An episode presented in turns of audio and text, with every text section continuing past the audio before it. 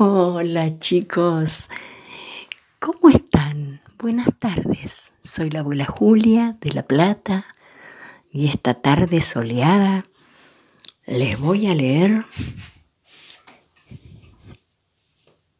eh, un cuento titulado Bicho raro en un gato como cualquiera de la autora Graciela Montes, que ya se ha hablado muchísimo de ella y se han contado muchos cuentos. Ilustraciones de Juan Manuel Lima. Y de la colección Cuando lees te sentís mejor. Ediciones Editorial Coligüe, Buenos Aires. Y comienza así.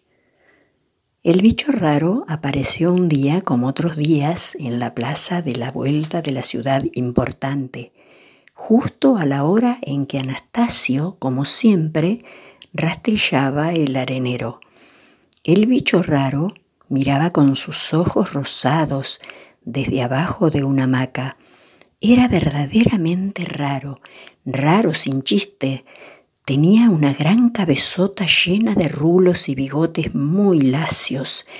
Tenía un cuerpo gordo de vaca y cuatro pies diminutos, cada uno con cinco dedos.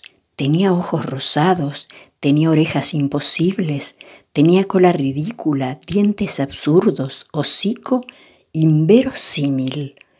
El bicho raro era de esos que no pueden ser, pero que son, no más, porque están ahí parados.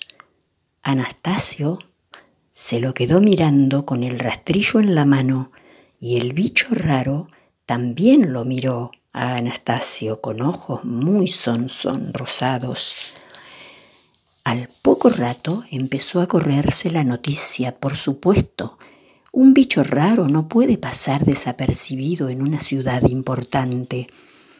A la plaza de la vuelta llegaron los biólogos y los vigilantes, los locutores de televisión y los veterinarios, los curanderos y los astrólogos, los estudiantes de bellas artes y el presidente de la sociedad rural.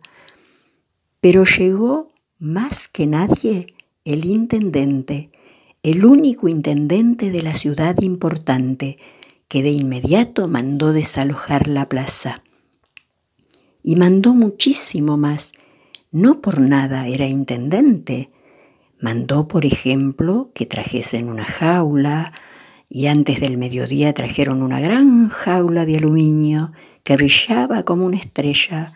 Tanto brillaba que nadie se explicaba cómo podía ser que el bicho raro no quisiese entrar en ella, enroscado debajo del tobogán, espeaba con sus ojos rosados y miraba como Anastasio volvía a rastrillar la arena para quitarle los papeles, las cajitas y las latas de todos los visitantes. También Anastasio lo miraba de vez en cuando y decía por lo bajo, bicho raro, bicho feo, pobre bicho. Lo cierto es que para meter al bicho raro en la jaula hubo que usar correas rojas y cadenas redondas con los eslabones de bronce.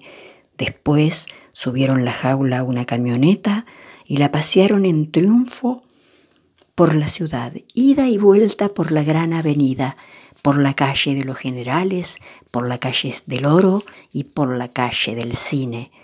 Todos se agolpaban para mirar al bicho raro, para tirarle si podían de las orejas, para peinarle a veces los bigotes.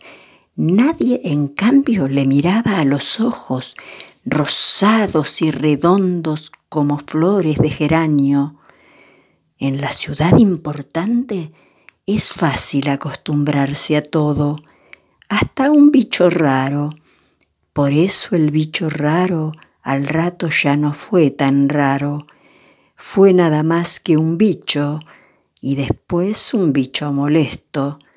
A nadie se le ocurría ir a pasearlo por la ciudad para que todos lo vieran, porque ya lo habían visto todos.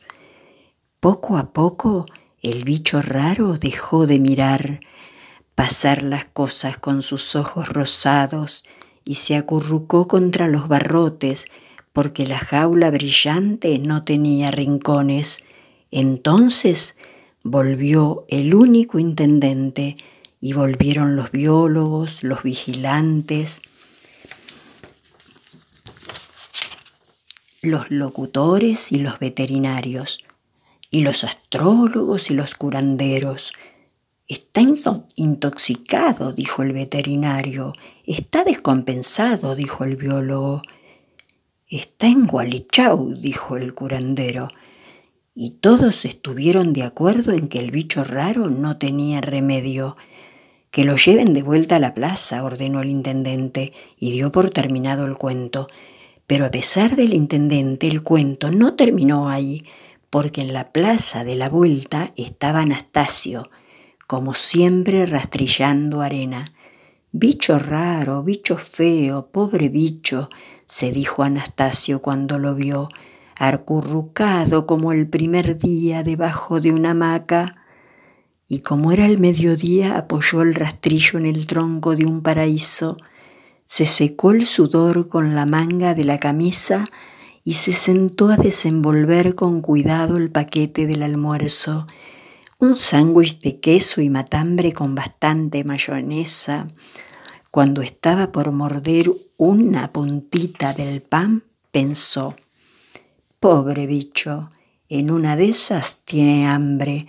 Entonces Anastasio se acercó despacito hasta la hamaca y despacito también tendió su mano grande con un sándwich de queso y matambre en la punta.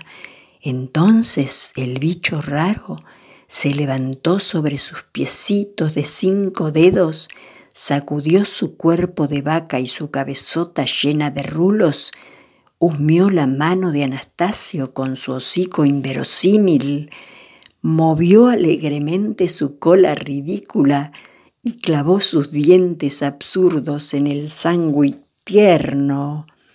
Pobre bicho, bicho raro, dijo Anastasio, tenía hambre. Ese día y muchos otros, Anastasio y el bicho raro compartieron el almuerzo debajo de un paraíso. Fin Espero les haya gustado. Hasta el próximo cuento.